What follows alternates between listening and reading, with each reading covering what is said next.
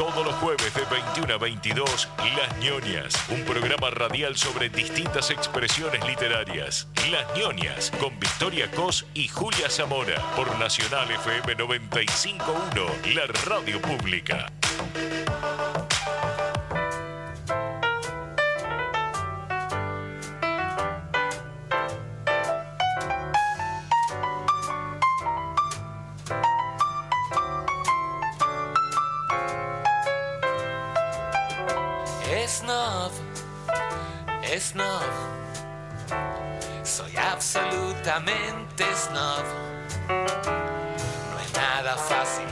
De Nueva York a Chamberí. Si voy con Laila por ahí, todos me miran a mí.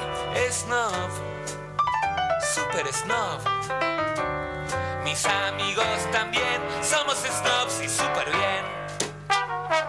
Mechero Dupont, chaleco cruzado, corbata Chanel. Toda la vida me trataron de loco. Para mí siempre fue un orgullo. La locura no es una enfermedad, es simplemente un lugar.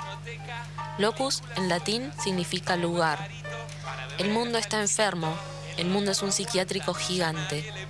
El ser humano está acabando con el ser humano y con todo lo demás.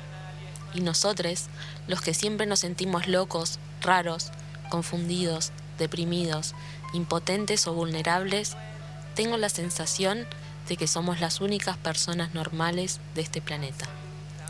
Ahora sí, muy buenas noches, queridos oyentes, queridos lectores. Bienvenidos una vez más a un encuentro con la literatura, un encuentro con el arte. Desde acá, desde Radio Nacional Bahía Blanca, estamos en el estudio acompañándote hasta las 10 de la noche.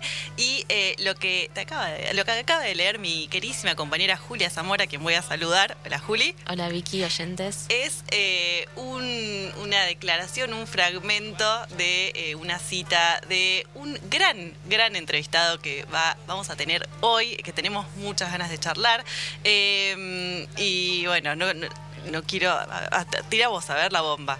Andy Chango. Vamos, me encanta. El año pasado nos mandó un audio Sí. saludándonos y hoy finalmente vamos a estar hablando con él. Vamos a estar hablando con, con Andy Chango. Me, me dio como mucha nostalgia eh, la cortina.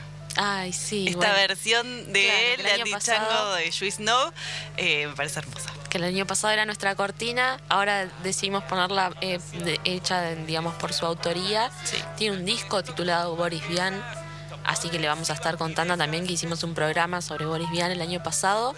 Y hoy tenemos también un invitado en el invitado. estudio. Está con nosotras acá, hola, Félix Amadeo. Félix Amadeo, que es músico y estudiante de comunicación en La Plata. Vino unos días a Bahía Blanca, es de Bahía Blanca, pero está estudiando allá. Y además hizo un trabajo final sobre Andy Chango, precisamente. O sea, exacto. estábamos hablando la semana pasada y me dijo, mira, me saqué un 10, además es un 10, en el trabajo. Y yo digo, ¿qué? ¿Sobre quién? Andy Chango. Yo, me está jodiendo, lo vamos a entrevistar. Sí, así que por eso lo convocamos para Claro. que eh, nos, nos comparta todos sus conocimientos y sus reflexiones sobre eh, nada, la construcción mediática de Andy Chango y cómo lo, lo percibimos nosotros los argentinos, ¿no? Algo relacionado con eso tiene que ver. Sí, eh, así es. Exacto. Y además él como músico también ha escuchado la discografía de Andy Chango, eh, entonces hay un, un- un valor ahí también como músico, de músico a músico.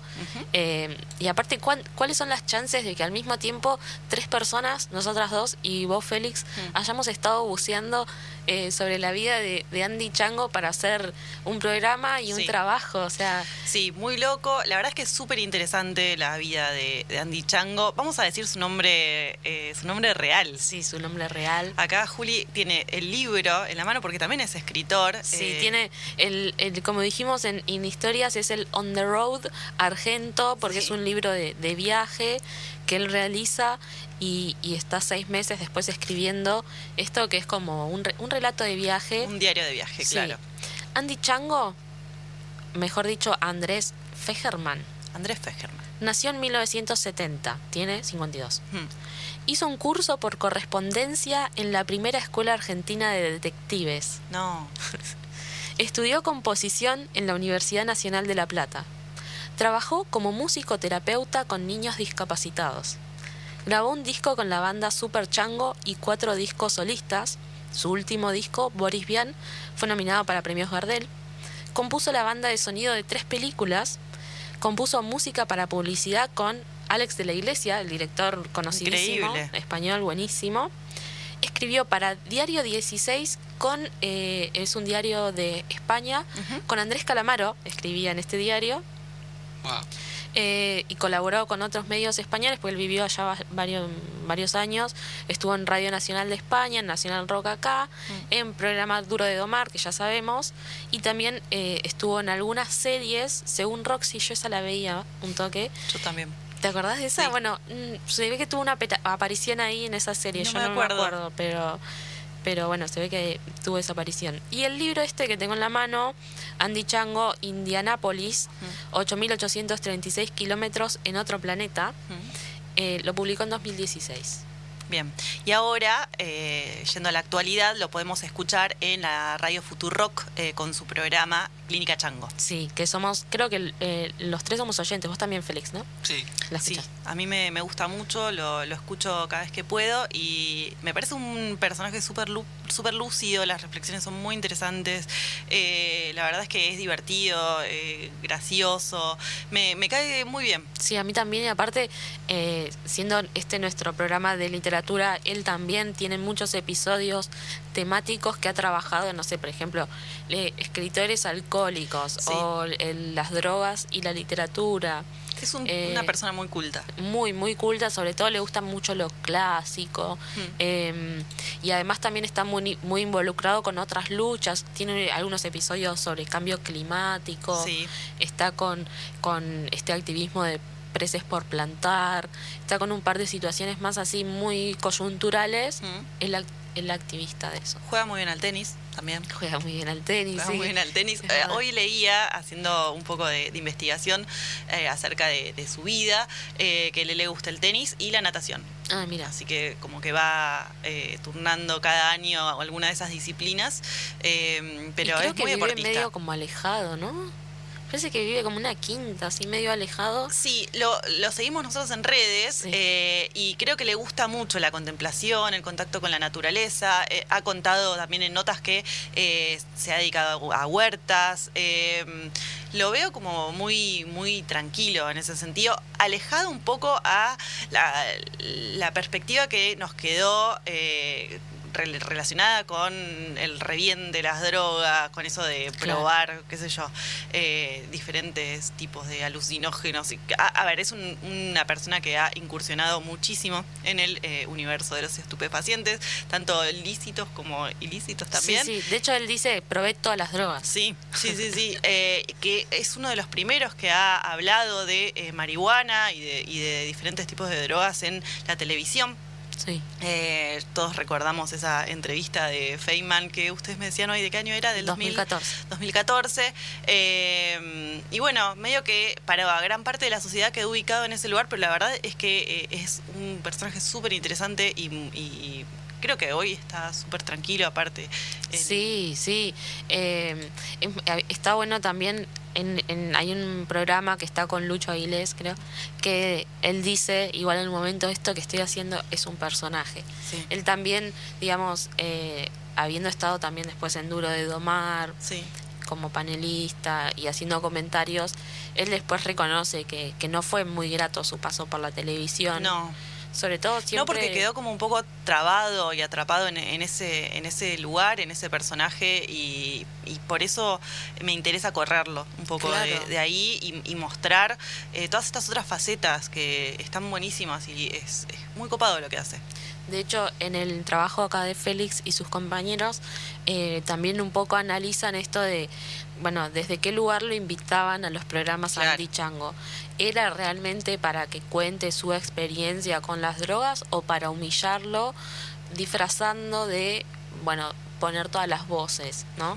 Y eso también él, él era muy consciente de eso, desde que lo, que lo invitaban desde un lugar, como diciendo, bueno, vos porque sos drogadicto eh, no, no, no, estás lúcido, no estás diciendo algo eh, coherente, seguramente estás enojado. Porque, no, al contrario, de hecho las respuestas que da siempre son súper inteligentes y dejan muy mal parado al, conductor que lo está tratando de ridiculizar.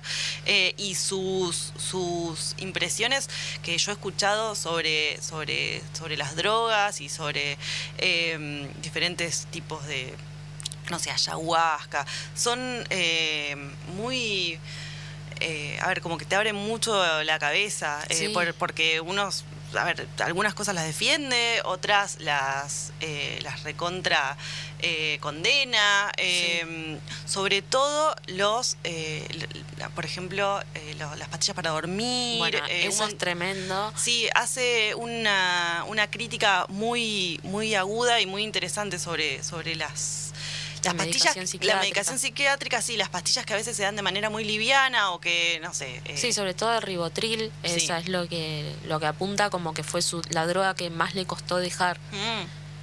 Sí, que de hecho se tuvo que internar como en una especie de retiro durante un montón de tiempo y cuenta que fue súper, súper, súper difícil. Sí, que dice que veía gusanos y que después le dijeron, no, es porque estamos en una cabaña de madera, hay gusanos de verdad.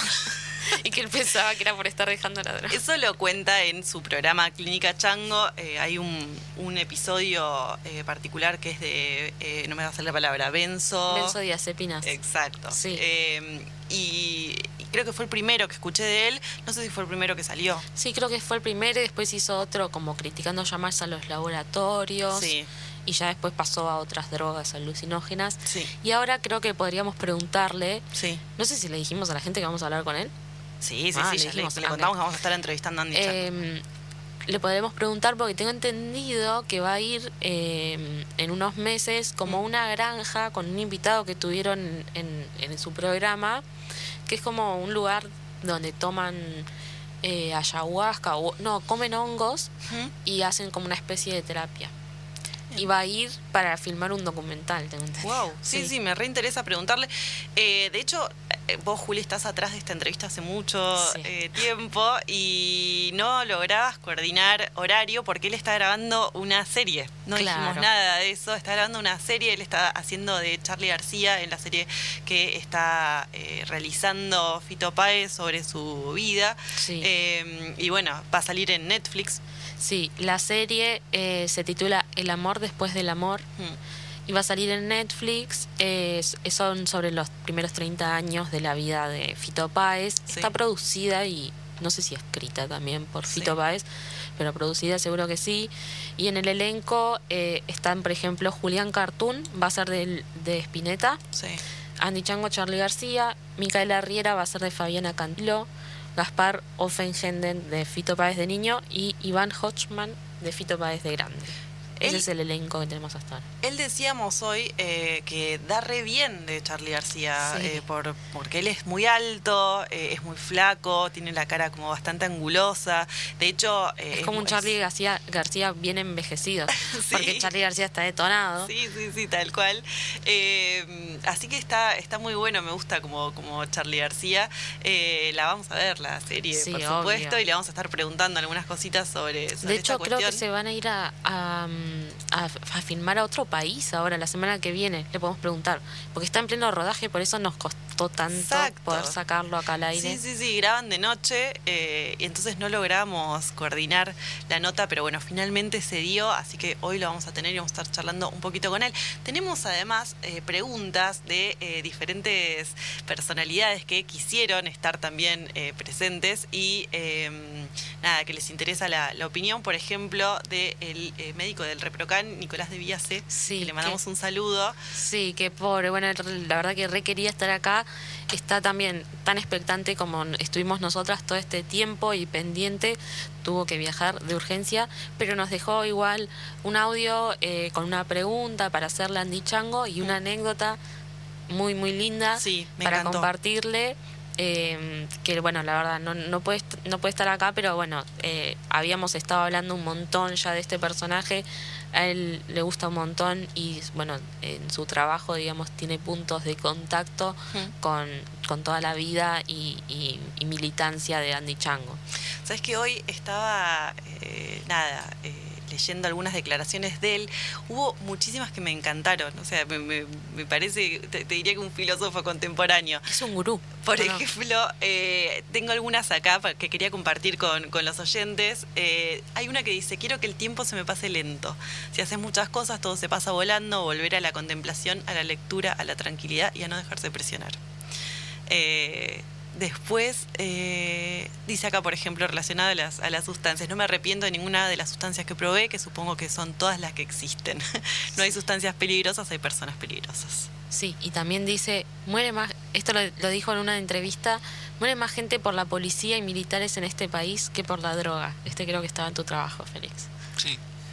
Eh, después, ¿qué más? Mi batalla es contra el mundo. No me gusta la realidad, ni la sociedad, ni las leyes. El planeta se está yendo a tomar por culo. El hombre siempre ha sido un desastre, pero ahora es mucho más visible. Lucho contra lo peor de la naturaleza humana, aunque sin situarme en el lado justiciero o del bien, porque todos ocupamos una pequeña parcela de los vicios de este mundo. Eh, eso lo dice mucho también. Sí. Es muy enfático en, en ese sentido de que estamos reventando todo el planeta, de que quedan 30 años y que los va a disfrutar a full, que le preocupa mucho su hija. Tiene una hija. Sí, de eh, 19 años creo. Sí, eh, tiene una hija que de hecho la vi en, en algunos, hoy estaba viendo recitales de él eh, y, y a- y ella, y ella lo acompaña. Sí. Parece muy buen padre también. Sí. Ella, tengo entendido que vive en España Mm. y viene cada tanto y de hecho las veces que ha venido a Argentina participó también del, por- del programa de Clínica Chango, Mm. eh, así que eso es re lindo también. Mira, hablando de, de las drogas lícitas que leíamos hoy, si, si estás 10 días seguidos, dice, dándole a la heroína vas a terminar mal, enganchado y adicto, es obvio, pero hay cosas de laboratorio que son 10 veces más fuertes. Lo más peligroso es la falta de información, la ignorancia y la represión. El abuso muchas veces viene por un detonante social. Tremendo. Sí, yo justo me anoté que él dijo en un programa que le dijeron por qué te empezaste a drogar o algo así. Y él lo vincula a haber eh, vivido también en plena dictadura, en plena represión, y dice, la represión suele generar acciones contrarias que te catapultan a un exceso. Y después otra cosa que tenemos acá anotadita y que me, me- encantó es eh, todo ese ritual que tiene con Fito Páez cada vez que se encuentra, que dice que siempre se repite, digamos, la misma rutina. Eh, dice, desde hace más de 20 años cada vez que nos quedamos bebiendo solos, ya sea en Madrid, México, Buenos Aires o Córdoba, la noche es siempre la misma. Es una sola, un concepto platónico. Nuestra rutina es más o menos la siguiente. Uno, realizamos un honesto intercambio acerca de nuestra actualidad afectiva, psíquica y a veces profesional. Después dice, compartimos eh, los embriones de nuestros futuros proyectos, música, texto. Hablamos de libros y escuchamos música clásica, preferentemente Schumann. Elogiamos a Charlie García, por supuesto. Nos elogiamos a nosotros mismos. Seis, jugamos al unitario y el federal. Este consiste en que yo, Bioy Casares, me burlo de él, Facundo Quiroga. Me gustaría que le preguntemos cómo, cómo es el juego ese, ¿o no, no? Siete, tocamos el piano. Y por último, nos transmitimos afecto físico. Nos tomamos las manos, nos miramos a los ojos, me apoyo una mano en la pierna. y- bueno, nada, habla siempre un poco en joda, un poco en serio. eh, Eso es- aparece en el libro este precisamente, Indianápolis, del que hablábamos antes, eh, porque en, en un momento del viaje hace como una parada ahí en lo de Fito y Hmm. ocurre todo esto. ¿Qué te parece si vamos a escuchar música mientras lo llamamos? Dale, tenemos toda música de él, ¿no? Sí, toda música de él. Vamos.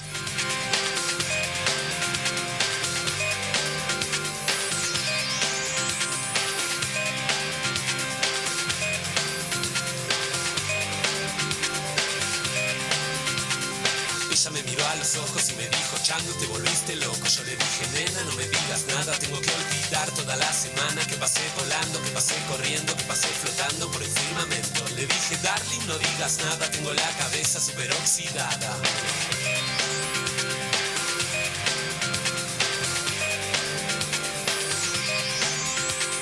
Quiero festejarlo todo, beber el agua de los floreros. No soy el toro ni soy torero, te lo pido, darling, no me dejes solo, que te quiero mucho, que te quiero tanto, que más que el amor no se el espanto. Como dijo un flaco que se fue en otoño con un carajo de mil demonios.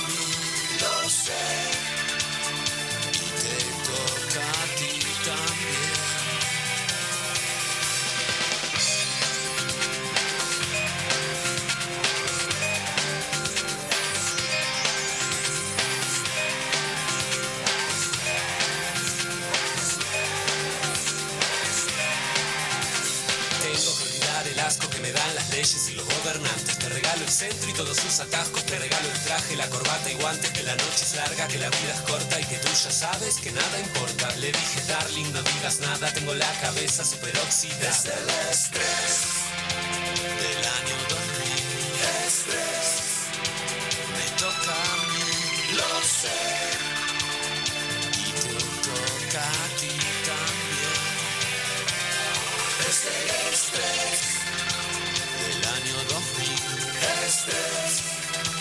Me toca a mí, lo sé.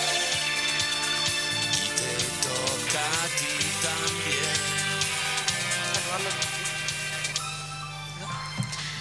Bueno, acá ya estamos en comunicación con Andy Chango. Hola Andy, ¿nos escuchás bien? Super, ¿qué tal? ¿Qué tal? Bueno, acá estamos. Yo soy Julia, acá está Victoria Hola Andy, ¿cómo estás? Hola Victoria, ¿qué tal? y acá está Félix. Buenas. Hello. Y después vamos a pasar un, un audio de otra persona más que no está, pero quería estar. Eh, El doctor de Reprocam. Sí, el doctor, sí, que justo eh, tuvo que viajar, eh, pero bueno, hay un audio y una anécdota para vos de su parte.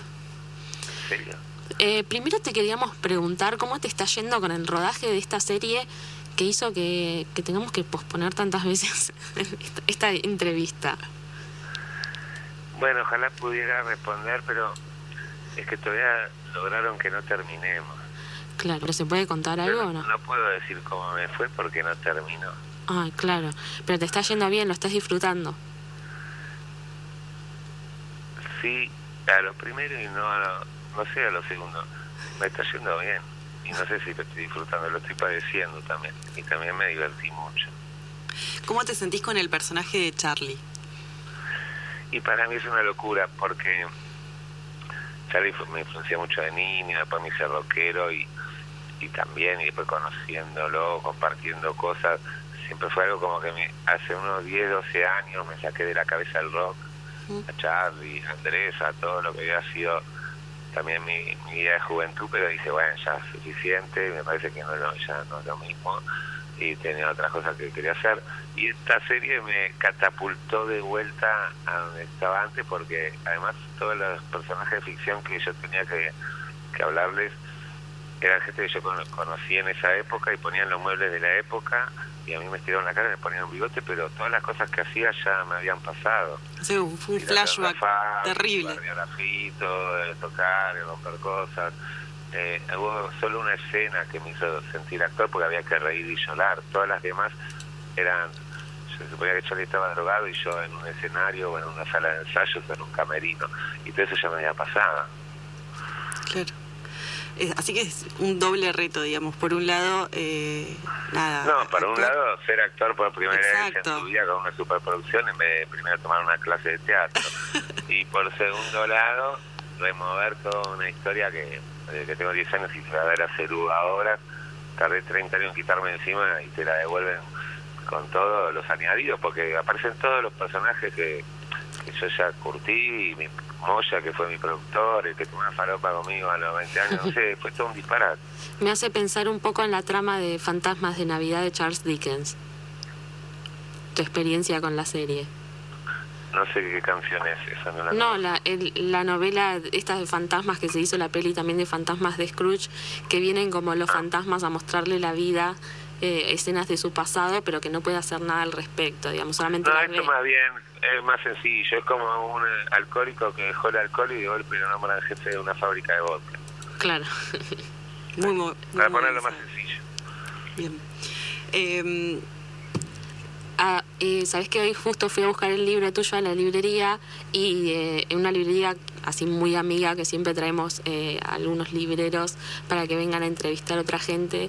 Me dijeron que son muy fanáticos tuyos, que usan esa imagen en la que vos decís en una entrevista que lean más libros, siempre para el, día del libro compartirla. Y uno de ellos me dijo que quería preguntarte, si, podíamos hacerlo a través del programa, ¿qué último libro que hayas leído te, te impactó mucho, te gustó, te voló la cabeza y cómo lo recomendarías? Mira, justo hace 20 minutos, yo que nunca uso Instagram, acabo de sacar una foto de la montaña mágica de Thomas Mann, la edición que leí a los 16 años, porque ahora estoy viviendo en una casa familiar. La vimos en Instagram. libros viejos. y, y dije, wow, man, es porque lo empecé a releer y me di cuenta que no solo el- la novela domina el tiempo de la novela y del que lo lee, sino que domina el paso del tiempo, que cada década es mejor libro. Es, es increíble. Admite una lectura cada 10 años y cada una es mejor. Perfecto, me parece genial esa recomendación. Está la pregunta muy de librero, ¿no? ¿Cómo recomendar un libro? No, pero pará, si hablamos para la juventud y la gente que no lee y los que están acostumbrados al vertiginoso ritmo de las series y de los móviles, este libro es inaccesible. A la página 3 nos van a querer cagar a trompadas a vos, a mí y a tu amigo. Eh, no, no, si es para divertirse esas cosas y lean algo intermedio, como Bristol Nelly y sus novelas peores, Menos que Cero, donde se drogan todos y está medio mal escrito, pero tiene onda. Claro. Eh, hay libros que son puntos en común. ¿Te gusta los detectives? Sherlock Holmes es una maravilla. Sí. Y tiene casos cortos de 20 páginas. Igual hay que transmitirse ahora a Londres 1890 Claro. para un chabón de ahora que no sabe, no, no es lo que es la era victoriana, es que no sabe ni lo que si la, el sol gira alrededor de la Tierra o es al revés. Claro. Te queríamos eh, preguntar también, bueno, cómo, cómo te estás relacionando ahora de vuelta eh, con, con los medios, o sea, estamos, estás haciendo radio desde hace un tiempo, pero ahora con, con las plataformas de, streaming, eh, sabemos que eh, a veces no, no estabas del todo conforme con el tratamiento que mediático que, tuviste durante un tiempo, y bueno, esto es, digamos, un nuevo, una nueva faceta. ¿Cómo te sentís en ese, en ese rol? No, no, no lo enfoco así, en el sentido de que todo lo que haya pasado mediáticamente ya pasó. Ujú. Lo que tengo ahora es un capital absurdo, que no sé por qué pasó, pero que está ok. Y lo que me pasa así con las cosas del streaming y eso es que no me gusta la, la cosa cotidiana. De, yo creo que lo- hay que pensar las cosas que uno quiere dar, ¿no? No es estoy acá y dicen, chicos, hagan esto, hagan lo otro, aparecen todos como gurús, o de, hasta artistas buenos con su guitarrita, te tocan una mierda porque están con dos copitas a la tarde, eh, y, y ni hablar de la pendejada que se ponen un cigarrito, unos anteojos negros y se creen todos Madonna, y es una, una depravación toda esta era virtual, eh, una depravación, perdón, no lo digo en el sentido moral, y me parece genial que sirva para agarchar y poner fotitos haciéndote Madonna y tener amigos. eh. Digo, pensando en un concepto por ahí muy antiguo, que es el de un concepto semiartístico, de pensar un mensaje, una obra, cuestionarse, de darle vueltas, elaborarla, buscar un concepto y después dárselo al mundo. Pero eso es una cosa muy de abuelos, como yo soy un viejo cardoso.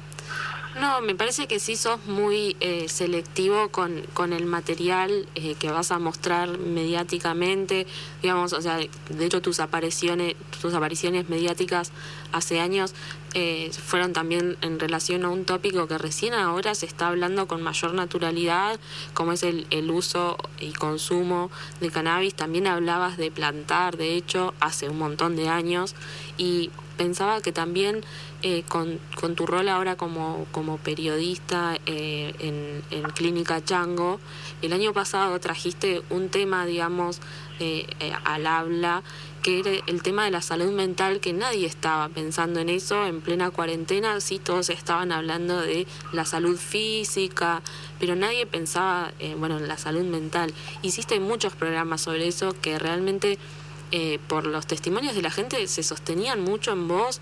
A mí me pasó también, estando medio mal en la cuarentena, que escuchaba tus programas y me hacía sentir mejor. Y eso me parece que, que fue como eh, algo muy importante y a la vez muy sensible de tu parte en un momento en el que, digamos, el boom mediático era hablar de todo menos de salud mental. Entonces sí, yo tengo mi agenda de lucha que siempre va a contramano con la realidad cotidiana. No sé si a contramano, para mí es como que venís del futuro. No, contramano para mí van anticipadas. Claro, venís del futuro, sí. Pero no anticipadas, es ver más lo global que lo local. La local es un engaño repetido en todos los países del planeta y lo global es, hay un desastre enorme. Entonces, acá parece que el desastre es si el ministro es tal, si subió el dólar, si tiene tal, si no y tal. El verdadero desastre es que en 10 años el mundo se va a la garcha absolutamente a nivel climático, extinción y sobre todo alguna potencia se va a volver loca y algunos van a mm. ser esclavos, otros van a morir, huracanes. está muy bueno lo que viene. Entonces, no, sé si vale la pena estar tan caliente por si gana River o Boca o si gana Cristina Macri. Y no digo que sean lo mismo. River y Boca sí, Cristina y Macri no. Pero tampoco me cae muy bien ninguno de los dos. Eh, quiero decir que yo no creo ya en absolutamente nadie poderoso que no esté haciendo algo por cambiar las cosas. Y lo digo a nivel climático, justicia, jueces. Creo, quiero que los mismos abogados que tiene cualquier político los tenga cualquier preso por plantar. Quiero que la justicia sea universal. Y esta gente disfruta de unos privilegios increíbles, aunque alguna gente sea mejor que otra y apoyemos o no, eh, disfruta de unos privilegios que la gente normal no tiene. Y cuando tenemos a los presos que, están cautelar por dos años presos en una cárcel increíble hasta que el juez decida si eran culpables o no y después ya aplicó Zafarón y le ponen exactamente la condena que cumplieron porque en realidad era inocente, pero para hacer quedar bien a la justicia le ponen dos años. Entonces los dejan en libertad, pues ya se fumaron los dos años. Me lo explicó Estefanolo. Ese tipo de cosas pasan en todos los órdenes, en todos. Y entonces, con un mundo tan choto y un panorama global tan terrorífico, sin ni hablar de las tecnologías, metaverso, locuras, armas nucleares, eh, ¿qué carajo importa quién farsante nos está mintiendo ahora o quién se garchó a quién y todo lo que y quién ganó el partido de fútbol. Eh, y bueno, pues es lo que nos importa a toda la Argentina. Se llama pasión, se llama eh, soy argentino. Y a cada país le pasa lo mismo. En España dicen soy franquista, soy de izquierda, soy republicano. En Rusia se llama soy Rusia o, me matan. Eh, en cada país se llama diferente. En China también se llama soy chino o me matan. En Pakistán ni hablar, en esos lugares, los árabes también nos echa mierda, Sudamérica toda pobre y el mundo se la garcha y nosotros preocupados por si un jugador de fútbol eh, se separó de su mujer, por si el mundial, por si Messi, uf, va a causar más dolor que Messi no gane el mundial que que se acabe el Sí, tal cual. Sí, eh, está bueno cómo usas, eh, a ver, desde un poco una mirada que, que es eh, pesimista pero realista, eh, un poco escéptica, eh, pero también haces eh, foco en, ir a contramano del ritmo vertiginoso que nos imponen un poco las redes y la, y la cultura de hoy y dedicarnos a ir más lento, a contemplar, a disfrutar de, nuestros seres queridos, de, la naturaleza. Y, bueno, te, escuché ser muy enfático en relación a eso en, diferentes entrevistas y me parecía un enfoque bastante interesante. Sí, pero no es real. Yo, eh, por ejemplo, con la serie Netflix, mis niveles de ansiedad subieron mm. a unos niveles que estoy haciendo unos disparates propios de los 20 años y ya quisiera volver a ese lugar. Te está costando aplicarlo, digamos. es en el momento en que me pasa, pero claro. estar totalmente irregular. Claro, o sea, ahora, ponele, ¿estás durmiendo bien ahora o no? Nunca duermo bien ahora, peor que nunca. Claro. Me despierto a la 1, a las 3, a las 5, a las 6 y después tengo la chance de dormir hasta las 8 o no. Claro. Sí, bueno, re, re difícil. ¿Sabes qué? Otra cosa que quería eh, creo que agradecerte y también hacer público por si el resto que no ha escuchado tus, tus programas eh, no lo sabe, es que en relación a esto de la salud mental, y es la última vez que, vuelvo a este tema, ya después pasamos a, las preguntas de Nico, em, algo que me parece muy, muy lindo es que eh, una suerte de reflexión que vos haces es que vinculas de alguna forma a la, la depresión o la angustia a ser empático. Mm. Y, y, y es algo que realmente, así dicho, parece como bastante simple, pero es algo que creo que he pensado mucho tiempo, como esto, el malestar a veces se, se relaciona con una sensibilidad. Mm. Eh, y es muy sencillo, con saber ver y respirar el mundo que te rodea, no tienes otra opción que estar de los nervios con depresión, claro. tomando ansiolíticos, angustiadísima, muchísimo, porque si tenés ojos para ver lo que está pasando y filtrar ver lo que hay que ver. Los informes científicos simplemente sobre el cambio climático o un libro de Noam Chomsky sobre las armas nucleares, lo que vos quieras. Mm. Seleccionar el mundo y no de las noticias, de internet, de la tele. Tratar de pensar quiénes son los más inteligentes y qué nos están diciendo, incluyendo a todos los mejores científicos y a todos los que se dedicaron al estudio del clima, de la de todo, de la antropología, de la paz, de las armas nucleares, de, la, de, de las especies, todos los botánicos las máximas, los que saben de verdad están todos angustiados y preocupados. Mm, los únicos que te pueden decir algo positivo son los políticos que necesitan ganar elecciones. Claro, sí, tal cual. Bueno, eh, ¿querés que te, eh, que te pasemos la pregunta de Nico Dividas, el médico? Dale, excelente. Eh, Espero que no sea una pregunta muy seria, porque yo hasta ahora yo a las 7 de la tarde empiezo a tomar vino y a fumar Sí, sí, no, viste que hasta ahora no te, no te hicimos preguntas muy serias. de hecho, eh, ¿sabes qué pasamos? No hay problema, pero disculpen si no respondo por ahí con la profundidad que no, no, a, alguna eh, pregunta. No, no, no. Bueno, eh, lo presento un poco. Él es, es eh, médico es con especialidad clínica. Hizo eh, un posgrado en, en endocannabinología y terapéutica canábica y es presidente de la red de profesionales para el estudio del cannabis y además es músico y cantante. Y ahí te, te pongo el audio. Dale, excelente. Es un genio. ¿Cómo estás? Espero que muy bien. Espero que las ñoñas me hayan hecho una buena introducción. Eh, yo primero que nada eh, estoy muy eh, lamentado por no poder estar ahí en esta entrevista que que con Julia le habíamos recontraestudiado y pensado para, para preguntarte cosas. Yo considero que te considero un, filósofo en general, pero canábico en lo particular, a mí siempre me pareció que fuiste uno de los primeros que, que habló del tema hace 20, 21 años, cuando el tema no estaba ni en tapete, cuando lo, ni lo medicinal se hablaba. Por eso mirando tus videos siempre me parece que sos un, evolucionado, un adelantado, sin intención de ser lamebotas, sino de, reconocer eso. Eh, y mi pregunta es, básicamente, ¿cómo ves la situación eh, de la marihuana, de cannabis en Argentina, eh, la cuestión medicinal, la posibilidad en un futuro de poder tener una regulación para todos sus usos? ¿Cómo la ves? ¿Cómo lo ves en la sociedad argentina?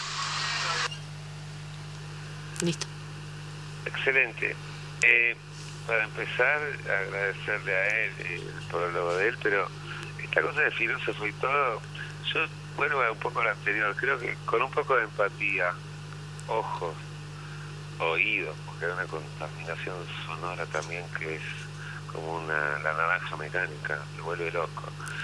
Eh, respirar y sensibilidad, eh, no hace falta ser inteligente, podés darte cuenta de todo lo que está pasando y contarlo con lo que haga falta. Yo creo que es más un problema de que la gente está con anteojos negros y, no de que uno sea inteligente. Yo creo que el mundo se está volviendo cada vez más ciego, sordo y sin olfato. Y eso no, es un problema mío, ni que decir, ni me pasa solo a mí de sufrir esto. Tengo un montón de marcianos amigos en todos los países del mundo que perciben exactamente lo mismo. Es solo saber mirar y ya está. Pensar es otra cosa y los filósofos son mucho más eruditos y estudiosos. La filosofía es más un juego mental, más eh, interesantísimo, que, pero lo más interesante que tendría es su aplicación en la realidad, y ahora está muy lejos. El pensamiento filosófico moderno está a años luz de de, que alguien lo pueda entender en las clases bajas o en, la política. Incluso si hiciera un informe nadie lo leería. Entonces, bueno, una vez dicho esto con respecto al cannabis, no, no espero nada de nada. Para mí es un plomo. Eh, está buenísimo que de fumar paraguayo en una esquina y ir preso por una tuca y que me caen a. Está buenísimo tener mis plantas con el reprocan. Obviamente que el único eh, la única medida que yo apoyo es la legalización total de todo, de todo lo que inventaron ellos, quiero decir, de la naturaleza para empezar y después los laboratorios. Eh, todo lo que existe tiene que ser legal y uno tiene que decidir si lo quiere usar o no, menos lo que a los demás, como por ejemplo las armas atómicas. Entonces, hay países que reviven la droga y meten preso de 15 años por reina uno, pero tienen un permiso para fabricar armas que pueden destruir la planeta 580 mil veces y mientras sacan el petróleo no sé dónde y que inventan una guerra no sé dónde. Y entonces es tan absurdo para mí el tema de las drogas. Mm. Como volviendo al anterior, en este panorama que presento yo, que no es efectivo, ¿eh? para mí es totalmente realista y yo prefiero asumir la realidad y tomar la medida necesaria porque no soy depresivo, ¿eh? estoy feliz. Estoy feliz de decir, creo que el mundo aguanta unos 50 años y le vamos a pasar bomba lo que aguante. No, no voy a quedarme deprimido. De hecho, no prendo la tele, no leo nada, y estamos hablando de esto porque estamos haciendo una nota. Si no, yo estoy con mi libro de fantasía, la chimenea y tocando el piano. Pero, eh, y sí, lo único que quiero es que le, aguante a mi hija también, y ya después mi nieto, no sé. Pero yo ya que está recontra muerto y ojalá salga. Voy a hacer como hago siempre, voy a pensar que termina todo bien, aún sabiendo que está todo mal. Claro. Bueno, y tenemos acá también eh, una anécdota que tiene Nico para contarte. Te pongo el audio. Dale. Bueno, y tengo una anécdota para contarte, Andy, y para contarles, ñoñas. Corría el año 17, yo soy médico, especialista en clínica médica y ya había realizado mi posgrado en terapéutica canábica. Eh, estaba viendo muchos pacientes que deseaban eh, ver si sus males podían ser calmados con cannabis y me vino a ver una chica eh, de unos 16 años, Brenda, padres divinos. Ella tenía un tipo de epilepsia refractaria, refractaria quiere decir que es resistente a todos los tratamientos y venían a incursionar o a preguntar o asesorarse sobre la cuestión cannabis para el manejo de estas convulsiones que más de tres medicamentos a dosis máximas no habían podido calmar. Y me comentan que ella era seguida por un neurólogo infantil, epileptólogo de Capital Federal, y me pasan el mail para que yo me pueda comunicar con el médico para poder charlar un poco las las cuestiones cannabis, los neurólogos infantiles siempre fueron muy reacios, fueron los, fueron los más crudos, los más duros. Se decía que echaban a las madres cultivadoras de los consultorios a ese nivel. Y me logro comunicar con su secretaria por mail recibo el llamado de este médico, un hombre grande, un hombre muy educado. Es un placer cuando los médicos de antes tenían esta, forma de hablar tan tan educada, tan linda, tan pero bien, no, no fría, sino que cálida y bien. Y hablamos de, de la paciente, un tipo como yo, con 5 años de médico, frente a una eminencia con 50 años de médico. Acuerdo eh, en mi planteo sobre cómo incorporar el cannabis y qué tipo de cannabis incorporar. Él quería seguir aprendiendo sobre la temática, así que habíamos quedado en seguir comunicados, en poder realizar algún tipo de llamado más extenso y charlar más sobre la teoría canábica. Y ese neurólogo infantil, su nombre era Natalio Fegerman. Y hace unos días, preparando este programa con, con Juli, tuve el recuerdo, fuimos a buscar y era el apellido de, tu viejo. Así que nada, una anécdota que para mí es muy importante porque para mí las cosas no pasan porque sí, sino que pasan porque tienen que pasar de esa manera para que se crucen las personas que tienen que cruzar. Así que un beso al cielo para el viejo y un gran abrazo para vos, Andy, por, por ser quien sos y por iluminarnos.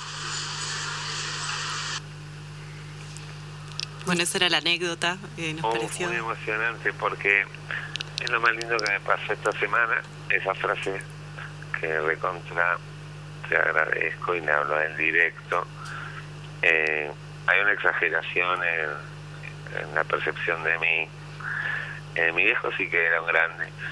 Y lo del porro lo puedo explicar perfecto. Porque papá me internó por cocaína bueno, en los 90, en un lugar horrible. Y había internos por porro, no, no la tenían tan clara. Y con la vuelta de la vida, como yo salí del armario de la droga, pero como se salieron otros de otros armarios, ¿no? Pero yo salí solo. Y papá lo entendió. Y cuando yo fui, eh, salí de la clínica y me fui a España, empecé a hacer rock, papá ya entendió que venía la gira, así que el porro estaba ok y que una coca social se podía entender, pero el porro estaba bien. Entonces ahí me contó que cuando él estudiaba neurología con el genio de Estados Unidos Lombroso, que no es que estudiaba, fue a escribir un libro, no sé, pero es como si Charlie hubiera agarrado a un cantautor pequeño, ¿no? Entonces él fue con el, su ídolo de la neurología en los años, antes que yo naciera, 60 y pico, y, y el neurólogo más famoso del mundo, Lombroso, hijo del que inventó el método criminal y todo, bueno, todas eminencias, uno para el mal y otro para el bien, le ofrece un porro a la noche y mi papá se quedó de piedra, era un doctor careta de la Argentina, que era Miguel Abuelo, 1968. Entonces me contó esa anécdota de que él dijo, no, no, no, gracias. Y pocos años después me pidió de probar a mí. Yo estaba en Madrid, pero como, como mi papá siempre fue una autoridad que le tuve que mentir la droga mil años, y nunca había probado, yo no tenía ganas de que se me dé vuelta de porro en mi casa. Le di dos caladitas de hashish en, en- ahí frente al Museo Reina Sofía, al Prado, en un entorno de día. Yo la policía le digo, tranquilo papi, tranquilo. Le di dos caladas y, y no le pegó. Y nunca más quise fumar con él. Pero después, cuando volví a Argentina, esto hace 10, 12 años, porque la anécdota de nuestro amigo es del 17, eh, ahí ya me explicó que tenía muchos pacientitos que las mamás cultivaban y que él no él necesitaba estudios académicos con 10.000 casos, pero se daba cuenta que no les hacía mal y que ayudaba, Ah, aunque sea mentalmente, porque él era mucho más escéptico que yo, era científico, entonces Claro. hasta que no hubiera efecto placebo y, un- y 10.000 casos, 20.000 analizados, él no lo podía recetar. A todos los padres que le decían, les decía sí, porque su experiencia empírica es que siempre había hecho bien. Tampoco me decía que hacía milagros, que no, tengo un epiléptico que ahora se curó de golpe. Claro. Estaban todos más tranquilos, todos un poco mejor. Bueno, re lindo. Sí, nos encantó, eh, bueno, nada, haber podido compartir este, este ratito con vos. Eh, te queríamos preguntar una última cosa. Eh, primero, a ver si, si seguís escribiendo. Tenemos acá tu, tu libro. Y bueno, segundo, eh, ¿qué, qué estás leyendo ahora? Pero ya lo contaste, estás leyendo el libro de, de Thomas Mann, que eh, siempre... No, también estoy leyendo una novela de un comediante americano Sí. que escribe series y que nada que ver con Thomas Mann, Jonathan Ames, y que es trepidante porque escribe a ritmo rápido, no tiene sentido moral y tiene un disparate mental que, que me ayuda a seguir apoyando esas cosas. Creo que Está vi bueno. una serie de él, puede ser que hay una con Sí, Jason Schwartzman.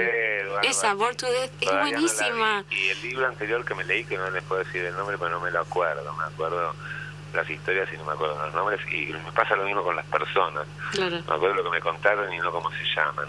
Pero ese Jonathan Ames es trepidantemente gracioso y rápido. Ahí ya estamos tomando... Y es lo tomando contrario nota. a la montaña mágica. Claro. Absolutamente. Una es que desaparece el tiempo o participás y te aburrís y, y haces una especie de invernación literaria, hibernación, perdón, literaria. Y el otro es poder seguir ansioso y leyendo que te vas a cagar de risa. Le- son los dos libros que recomiendo, dos antagónicos. Como Me siempre. gusta, con contraste. Mm. Bien, bueno Andy, ya eh, no, te, no te retenemos más. Eh, nos encantó, por supuesto, hablar con vos, charlar con vos un rato. Eh, muy interesante la, la entrevista y mm, bueno, seguimos siempre tus programas eh, de la Clínica Chango y en tus redes también, así que estamos muy al tanto de, de tus, de tus proyectos y esperamos con ganas la, la serie de Netflix. Te queremos Bueno, ver. eso ya no sé cómo es eso, no sé si va a estar buena o no. Sé que Seguro que que, sí. que, mi parte va a estar bien. Seguro que sí, seguro que sí. Todas las fichas le ponemos. Bueno, eh, no, no, te, no te quitamos más tiempo. Eh, muchísimas gracias una vez más y bueno, seguimos en, no, en contacto. Gracias a ustedes desde cada WhatsApp y cada Instagram. el trato y el cariño me hacían sentir demasiado importante. es que sos re importante y tenés, tenés un montón de seguidores acá en Bahía, aparte. Tienes que venir a visitarnos. Es, bueno ser muy importante para muy poca gente, porque el otro es una farsa. me gusta, me gusta esa filosofía. Bueno, eh, listo, no, nos despedimos. Muchas gracias. Un abrazo. Muchas gracias. A ustedes, chicos, me trataron genial todos, eso es enorme. Bueno, estábamos hablando con Andy Chango, me encantó la nota, eh, la verdad es que es un, copado, eh, hablamos de todo, un tiempo larguísimo, eh, mañana seguramente ya lo vamos a estar subiendo a, Spotify, por si alguien se lo perdió, por si alguien lo quiere revivir, y si te parece ahora nos vamos a escuchar un poco de música como para relajar, tomar un poco de agüita y volvemos. Sí.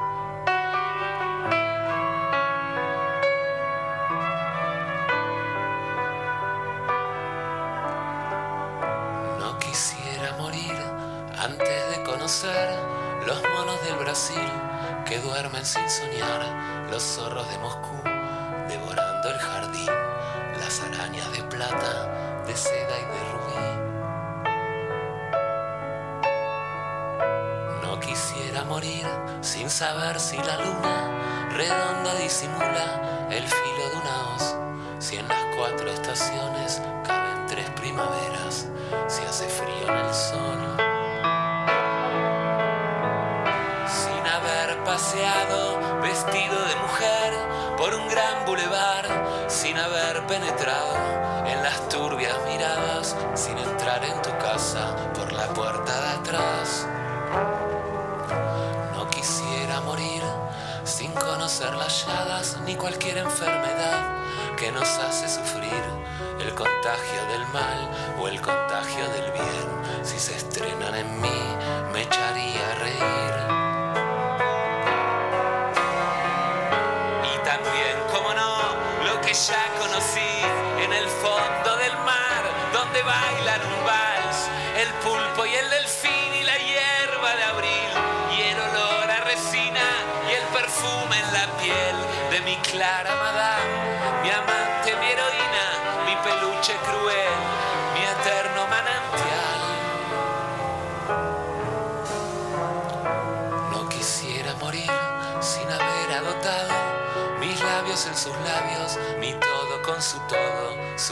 con mis manos, su infinito tesoro, mi amor desmesurado.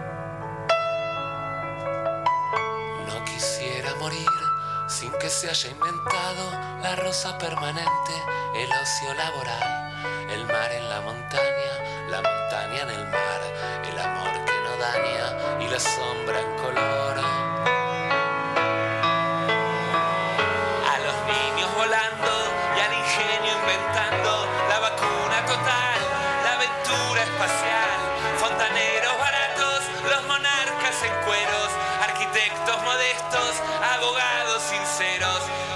Cosas que ver, tantas cosas que oír, tanto por esperar contra la oscuridad.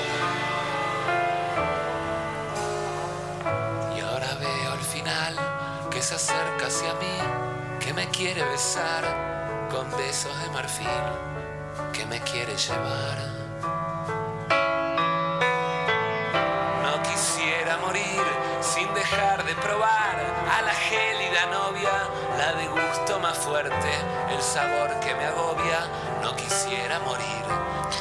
Bueno, acá estamos nuevamente, tuvimos que cortar el tema de, Andy Chango que estamos escuchando, lo pueden eh, chusmear, la verdad es que tiene una discografía copada, es eh, muy, muy lindo para, para escuchar. Eh, ¿Y por, por, qué? Porque nos dimos cuenta que nos quedaron informaciones importantes afuera que queríamos compartir con ustedes y tenemos aparte dos poemitas de la poeta bahiense Marie Burick y los queremos leer, así que achicamos la data esta que nos quedó afuera es que por ejemplo, eh, parte de, de, esto- de tu trabajo en Futurock de Andy Chango, él también eh, participa de un canal de videos musicales llamado Sweet Home Buenos Aires, en el que recorre distintas ciudades y pueblos de la provincia de Buenos Aires Sí. y muestra las localidades y cuenta información con todos Es comentarios como una especie de, de programa turístico que está, está muy bueno, todo con las impresiones de él, charlando con gente, entrevistando a, a personalidades locales. Eh, yo estuve mirando algunos capitulitos hoy en YouTube, eh, uno de Tandil y después había eh, otro de, de Las Flores, me parece. Sí. Están ahí disponibles, así que si los quieren ver, la verdad es que son súper entretenidos. Y su libro también tiene que ver con Claro, esto. tiene como el mismo formato, estaba Sí. pensando el libro. De hecho, en el libro, si bien es todo un recorrido que él hace, que de hecho la primera página ya tiene un mapa Mm. que te muestra los lugares que él va a conocer con el propósito de, eh, no, de conocer a fondo, digamos, y Mm. tratar de hablar con habitantes originarios y vivir la experiencia de cómo sería estar ahí.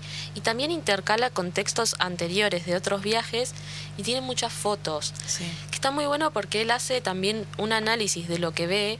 Eh, entonces cuenta, por ejemplo, que en un momento que va a eh, el Museo del OVNI Sí. y, y cuenta con mucho escepticismo lo que le cuenta la chica porque él no cree, digamos, pero dice, bueno, igual estuvo bien. Acá tengo una, ver, una sí. frase, dice, ovnis, sí, hay ovnis. Chamanes y ayahuasca, sí, también hay. Esturiones, boy scouts, mesas de ping pong en muebles victorianos, claro que sí. Adicciones, bodegas, termas y burbujas, por supuesto. Y también carnavales, costa atlántica y montañas, estrellas y asteroides, vaquianos, recepcionistas, dulzura y cinismo, tristeza sin fin, fogonazos de alegría, desesperación, verano en su esplendor. Todo eso aparece en el libro y acá tengo una, un, un textito muy gracioso que dice, por ejemplo, está en La Rioja y le dice, acá se duerme desde las 14 hasta las 19 horas. Le responde un personaje. Una siesta larga. Y dice, me quedé estupefacto, toda la vida pensando que era un vago marginal y descubro un pueblo donde no hacer nada es parte de la idiosincrasia del lugar.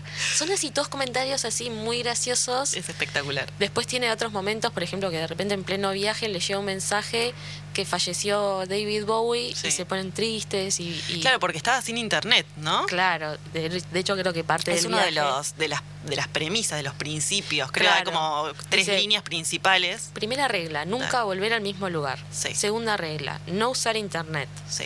Tercera regla, tomar contacto con habitantes originarios. Que cuenta en un momento Esas como- que son como la- las tres guías, los tres faros que él toma para hacer esta. En un momento ve a, un- a una persona desnuda y dice, Sí. uy, ya me encontré con un indio y era un boy scout cagando. No.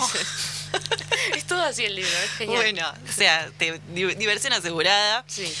¿Te parece que ahora leamos los, los poemitas que Sí. también son un poco temáticos? Sí, un poquito temáticos. Eh, tengo uno del 2012 Sí. del poemario Tramontina Sí. de Gurik que dice, y te ficharon armándote uno siestero, después de matar varios vigilantes de jamón y queso, estirar la seda, pasarla por la maquinola cargada de flores que pegan para abajo, comandadas por el tubito de papel forjado en una lapicera, para que después no nos quememos los dedos y tire más. Se parece a la pasta linda que tenía mi mamá.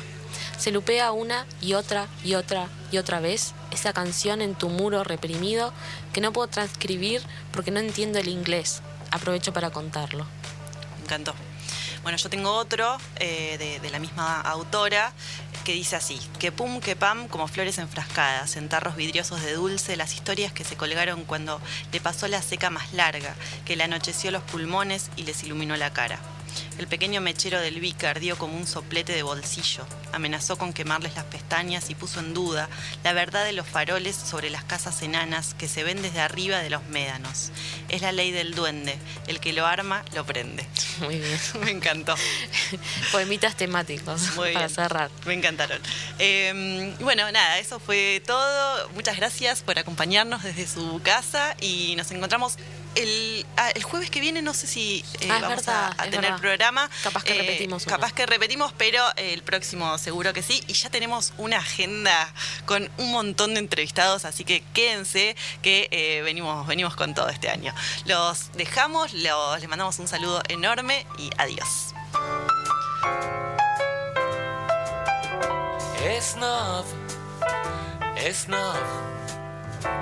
Soy absolutamente snob.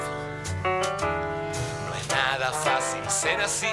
De Nueva York a Chamberí, si voy con Laila por ahí, todos me miran a mí, snob, super snob. Mis amigos también somos snobs y super bien. Mechero Dupont, chaleco cruzado, corbata Chanel y el traje arrugado. Al dedo un rubí, al dedo del pie, de negro las uñas y abrigo de piel de vicuña. En la filmoteca, películas suecas y luego al garito para beber hasta el infinito. El hígado aguanta, ya nadie le pasa. Mi úlcera al fin no es tan banal y es más chic